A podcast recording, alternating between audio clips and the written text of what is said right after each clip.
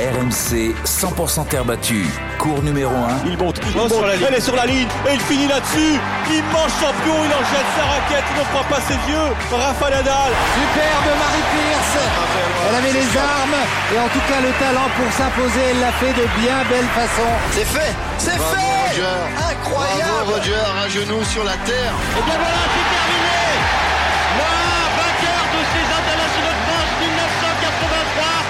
Anthony Reich.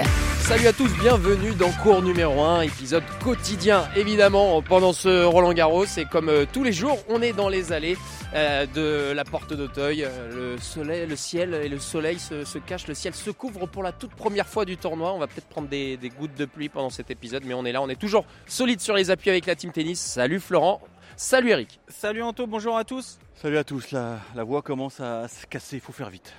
Alors on va voir si la finale va faire vite, la, la- dernière finale. on, va, respecter le timing. On va respecter le timing aujourd'hui. Évidemment, on revient sur cette euh, finale dames, messieurs, Iga Swiatek euh, qui euh, décroche euh, sa troisième couronne ici à, Paris, à Roland Garros. Elle conserve son titre, la première joueuse euh, à le faire depuis Justine Hénin euh, au milieu des, des années 2000. On n'est pas passé loin de la catastrophe en termes de durée de jeu, hein, puisqu'il y avait quand même 6-2-3-0. Mais mine de rien, Mourova euh, s'est bien battue, mais Iga Swiatek est au-dessus du lot, Eric. Non, chapeau à Carolina Mourova qui a, entretenu un vrai suspense euh, lors de cette finale d'âme parce qu'effectivement, il y a un moment, elle était, euh, pas bien du tout. euh, 6-2, 3-0. Alors, je pense qu'il y avait les nerfs. Il y avait aussi la qualité de jeu de, de bah, qui, était comme, on l'attendait, c'est-à-dire une sorte de rouleau compresseur avec un énorme lift. Mais je pense que. Euh, on, on- on le fait tout de suite le, le sujet qui fâche parce que On va attendre un peu. on va on va- attendre un peu. Garde ton énergie pour non, mais voilà, non, mais chapeau à, à la polonaise.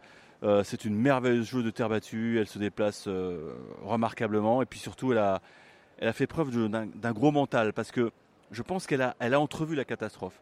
Et c'est là où elle a été costaud, dans les moments où il fallait peut-être tenter des nouvelles choses, trouver des solutions tactiques. Elle est allée chercher le point faible de, de la Tchèque, à savoir le, côté revers, où elle est venue euh, chercher les points au filet parce que les passings ne répondaient pas en face. Et finalement, donc, elle a fait la diff. Le seul regret, c'est que voilà, ça se termine sur une double faute, mais bon, ça, on n'y peut rien. Donc 6-4 à la belle. Mais non, c'était une belle finale. Il y a plein d'enseignements à tirer. Ouais, on va, on va en débattre justement dans, dans cet épisode. Florent, euh, sur la physionomie de cette finale, tu avais pronostiqué un score très sec euh, quand on était dans les tribunes. Bon, tu t'es un peu trompé, bon, ça, on a l'habitude. Mais mine de rien, comme tu le disais et que tu l'as dit très justement cet après-midi, Iga Swiatek, quand elle est dans ses schémas, quand elle est dans sa zone, elle est au-dessus du lot. Oui, elle est au-dessus de l'eau, surtout elle démarre mieux la partie parce qu'on a senti que, que Mourova était un petit peu tendue et, euh, et elle tarde à rentrer dans le match. Sur une finale de Grand Chelem, quand tu tardes à rentrer dans le match comme ça face à une telle joueuse, bah, ça pardonne pas. En Donc, 2-7. En 2-7. Elle a réussi. Elle a réussi. Oui, je t'avais pronostiqué un petit peu. Allez, un petit 7-5, 6-2. Et je me suis dit, bon, ouais, tu vois, ça va faire 6-2, 7-5. Finalement, elle est un peu revenue, l'autre. Euh, mais euh, elle a tenté. Euh, Mourova quelque chose aussi à 3-0 perdu pour perdu elle a lâché un peu plus ses coups. Mais par contre Iga a un peu paniqué. Elle est sortie de son schéma de jeu qui marchait très bien à savoir elle touchait le revers en effet de, de mais de, mais surtout Iga elle, a cherché ensuite plein coup droit et, et elle était en course dans la course et, elle faisait beaucoup de fautes comme ça euh, la, joueuse tchèque. Et après euh, elle prend quatre jeux là d'affilée et là, on se dit oui, c'est un peu la panique à bord. Même on s'est dit tiens, là, si elle prend double break, elle risque. euh, On avait un peu peur de ses émotions. Euh, comment elle va le gérer et tout. Mais je trouve que justement, je t'ai fait cette réflexion-là. Je trouve qu'elle est restée relativement sereine aujourd'hui quand même. Elle a failli paniquer, mais finalement, elle a, elle a de nouveau remis un peu plus d'intensité. Et comme Eric l'a dit aussi, quand elle met plus d'intensité, elle est plus forte que les autres. Et après, elle repasse devant. Troisième titre à, à Paris. Est-ce que une, hégémonie, un règne nadalien euh, pourrait euh, se prolonger ici porte d'Auteuil pour euh, Bah, ce, qui est rigolo, c'est que c'est son idole. Hein. Rafa, elle en a plein, la bouche et c'est normal. Euh, elle voue une admiration sans borne au Majorquin. Maintenant, euh, je trouve que la, concurrence est en train de trouver des, petits trucs pour l'embêter. hein. Euh, Même si Mourova, on l'attendait pas. Elle n'a pas été aussi rayonnante que ça euh, sur la saison de, terre battue, avec des petits pépins physiques. Euh, en Australie, elle s'est trouée.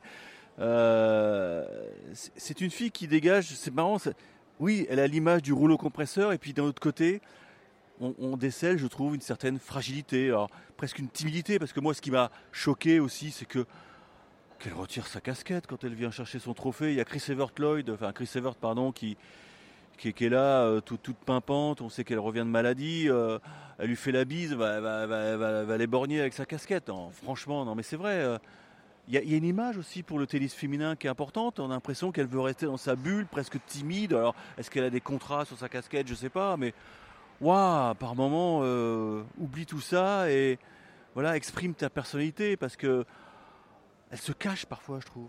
Ouais, elle se cache et, pour prolonger ce que dit Eric, Florent, nous ne l'oublions pas quand même, elle n'a que 22 ans, donc elle est très jeune, évidemment, mais c'est la patronne du circuit mondial. Elle est numéro un mondial depuis de nombreuses semaines. Elle a eu l'année dernière, on le se souvient, une série de victoires impressionnantes. Mais est-ce que elle ne manque pas de charisme? Est-ce qu'il ne me manque pas quelque chose? Comme le dit Eric à l'image de cette montée sur la scène et de ce podium où elle n'enlève pas sa casquette, Elle parle elle, vite. hein. elle, elle parle vite, euh, elle, est- elle ne salue pas le public à la fin de, de- de- après sa balle de match, euh, elle fait tomber le couvercle du trophée en voulant le secouer là, C'est euh, l'innocence. c'est l'innocence. Mais est-ce qu'il manque pas quelque chose pour que cette patronne là sportivement soit aussi la patronne charismatique du tennis féminin mondial? Ouais, il peut lui. C'est vrai que je, je l'ai- encore dit, titres du Grand Chelem, j'ai encore dit, mais de quelle année elle est de nouveau? J'ai 22 ans et c'est vrai qu'elle elle est super jeune, donc c'est sûr que c'est aussi un petit peu de timidité et tout. Et ça, c'est une image que- qu'elle va pouvoir travailler sur son discours qui fait un petit peu euh, appris par cœur aussi euh, quand, euh, quand elle gagne et elle parle très vite. Après, euh, après c'est une image qu'elle va travailler. Oui, elle peut être un peu plus spectaculaire que cette image, marche la tête un peu baissée, un peu vite. Mais c'est son jeu aussi et c'est sa personnalité qui veut ça. C'est pour ça qu'elle est impressionnante et que certains peuvent la comparer, euh, certaines personnes peuvent, peuvent la comparer avec Raphaël Nadal parce que bon, mais sur le terrain, comme vous l'avez dit, le terme rouleau compresseur, son jeu, euh, oui, ça, ça, on a, on a ce parallèle. Et moi, comme Rafa Nadal, je suis aussi persuadé, euh, vu comme elle joue sur terre, qu'elle peut encore progresser, euh, notamment au service, et que je, suis- je suis sûr qu'elle peut adapter encore mieux son jeu sur un prochain Wimbledon qui va arriver, sur des surfaces un petit peu plus rapides. Mais euh, peut-être que Mourova l'aurait piégé sur gazon euh, cette année. Et Eric, euh, il y a aussi une stat incroyable sur, euh, sur Iga Swiatek. Ouais, 4 finales de Chelem, 4 victoires. Donc elle a 100% de réussite. Elle rejoint euh, Naomi Osaka, qui était la dernière à, avoir signé ce, ce quadruplé magnifique. Ça prouve que voilà, elle est là mentalement. Alors c'est vrai qu'elle l'a toujours dit, elle est aidée par, un- par une préparatrice mentale qui est toujours dans son box. C'est la seule à voyager avec une, euh, une dame euh, qui, l'accompagne dans ses succès. D'ailleurs, elle a montré beaucoup d'émotion en se tournant vers son équipe. C'est une victoire collective. Et, et voilà, elle, elle a un temps d'avance sur les autres. Voilà, c'est ce que je voulais souligner parce que je, je trouve que c'est une fille qui est, voilà, qui est merveilleuse à avoir joué. Le petit côté gênant, c'est que j'ai l'impression que c'est c'est l'étudiante qui a appris euh, par cœur euh, son- Toutes ses leçons. toutes ses leçons, qui, qui recherche la mention euh, euh, à chaque fois, euh, et ça manque peut-être de, de flamme. Mais bon, Ouais, mais son jeu de jambes, c'est c'est un des meilleurs qui a existé. C'est vrai que c'est dur à travailler aussi parce que elle est toujours, elle va vite, elle est toujours à l'heure aussi sur le terrain et puis il faut euh, il faut que les joueuses en face surjouent euh, ou tentent des choses en fait. Donc en fait, elles ont cette euh, cette faculté à pouvoir hausser leur niveau de jeu. Mais pas super longtemps. Elle l'a fait sur quatre jeux. euh, elle lui met quatre jeux d'affilée. Elle revient dans le match. Mais après, euh, après, ça plonge un peu et elle, Iga Swiatek, tu sens qu'elle peut en remettre. Donc euh, voilà, on va pas revenir là-dessus, mais là-dessus, en effet, sur son jeu de jambes, elle a, elle a un temps d'avance aussi. Donc Oui, sur le temps d'avance, euh, c'est intéressant de parler évidemment de son encadrement parce que euh, elles ne sont pas nombreuses à avoir le- l'encadrement qu'a Iga Swiatek, notamment avec cette, euh, psychologue préparatrice mentale qui la suit depuis de nombreuses années. Et là, ça peut, ça fait la différence quand même à un moment ou à un autre, Eric. Oui, puis vous avez noté qu'à un moment où elle était, dans le dur, donc breaké d'entrée de troisième, euh, euh, 1-0, break, et elle, elle limite son temps de repos sur sa chaise ou pour boire un, verre, pour se tourner vers son clan, pour réclamer des conseils. Alors là, effectivement, il y a le, coach en chef qui sûrement lui donne deux trois conseils tactiques, mais je pense que sa, psy l'aide aussi à, surmonter ce, moment difficile. Donc oui, elle a, a un temps d'avance, c'est un exemple. C'est un investissement il ne faut pas l'oublier. Le tennis, parfois, il faut investir peut-être à perte au départ, Mais la récompense, c'est que derrière, bah, c'est, exponentiel. hein. Quand tu gagnes des chelems, bon, bah, tu es contente de, de faire le chèque à ta, à ta psy parce que tu sais qu'elle a contribué à, à ta réussite. Peut-être qu'elle peut faire appel à quelqu'un pour le service. Juste, euh, c'est un, un petit truc en plus pour les surfaces un peu plus rapides, pour le gazon notamment où ça peut l'aider. Parce qu'on sent un petit peu de fébrilité parfois sur ces secondes, des petites doubles fautes. Et puis même, je pense qu'il y a un petit peu euh, techniquement euh, des, des- des petites choses à, à régler pour qu'elle se sente un peu mieux et plus à l'aise sur ce coup. Parlons du sujet qui fâche. Parce que c'est en fin de compte euh, quelque chose qui revient, notamment depuis que un sujet qui revient notamment depuis que Amélie Mauresmo est directrice du tournoi ici à Roland Garros. Elle milite Amélie Mauresmo pour que les finales, la finale dame ici à Roland et dans les grands chelems passe en 3-7 gagnants, donc en 5-7 possiblement. Euh, là, on est quand même passé, Eric, tout près de la catastrophe. 6-2, 3-0, 1h10 à peu près de jeu. Euh, le magasin, il aurait pu être fermé. hein. Bah, exactement. Je pense que c'est, une piste qu'il faut explorer parce que euh, y a eu une expérience il y a très longtemps lors des, finales des Masters. Mais c'était l'époque des Navratilova, donc euh, elles étaient pour. Bon, ça n'a pas eu de, de lendemain. On a l'impression que la WTA freine des, quatre fers. Euh, on sait que si on, si on est un peu dans les coulisses du circuit, il faut une sorte d'accord tacite des quatre grands chelems. C'est-à-dire que tu peux pas, euh, un grand chelem peut pas décider. Moi, je fais ma finale en, en 3-7 gagnants et les autres, euh, je me fiche de ce que vous faites. Et on a bien vu quand ils ont instauré le, le super tie-break, les quatre grands chelems ont publié un communiqué que commun. Donc, Parce que Wimbledon faisait un petit peu ce qu'il voulait avant quand même. hein. alors Wimbledon faisait un petit peu ce qu'il voulait avec l'établissement des têtes de série, avec des, les doubles masculins en 5-7. Oui, je suis d'accord. Bon, ça, ils en sont revenus parce qu'ils se sont rendus compte qu'en termes de Des derniers tours en 5-7 aussi, ça tu vois, on parle des 5-7. Voilà, donc il faut, on a l'impression que maintenant ils sont, les quatre patrons sont, veulent que ce soit unanime. Mais, mais je pense que c'est, le moment ou jamais. Euh, elles ont l'égalité du prize money. Euh, alors vous allez me dire, ouais, elles travaillent pour, euh, pour avoir le. le- oui, il n'y a aucune contestation possible. Le niveau, elles l'ont, il n'y a pas de souci. Mais je trouve que c'est, c'est trop risqué. J'ai regardé, sur les 25 dernières finales, il y en a 16 qui sont allés en 2-7-0. Et c'est frustrant. Et combien de fois on s'est dit, ah c'est déjà fini, on peut quand même euh, les spectateurs qui payent euh, une somme assez, assez, assez chère pour, pour assister à ça, elles ont, je pense, le, le physique pour tenir. Et elles sont ça surentraînées. serait un match. Voilà. Moi, je réclame pas l'intégralité du tournoi euh, en, en 3-7 gagnants. Non, je pense que ce serait la cerise sur le gâteau. Euh, et puis, ça changerait aussi euh, la physionomie du match parce que Mourova, je suis convaincu, elle était tétanisée. Et c'est normal. Première finale à 26 ans, euh, tu découvres le truc, tu as 15 000 personnes dans les tribunes, tu as toute ta famille, tu as tout ta pays qui regarde. Elle est tétanisée. Tu prends un mauvais départ et le mauvais départ, t'as pas de filet en dessous, comme dans le cirque, tu sais, quand tu, quand tu te trompes dans ta figure acrobatique, quand tu... Là, tu aurais un filet de protection, à savoir, tu n'abordes pas la finale de la même manière. Et, je pense que Amélie Mauresmo, j'en ai souvent parlé avec elle, elle l'a en tête.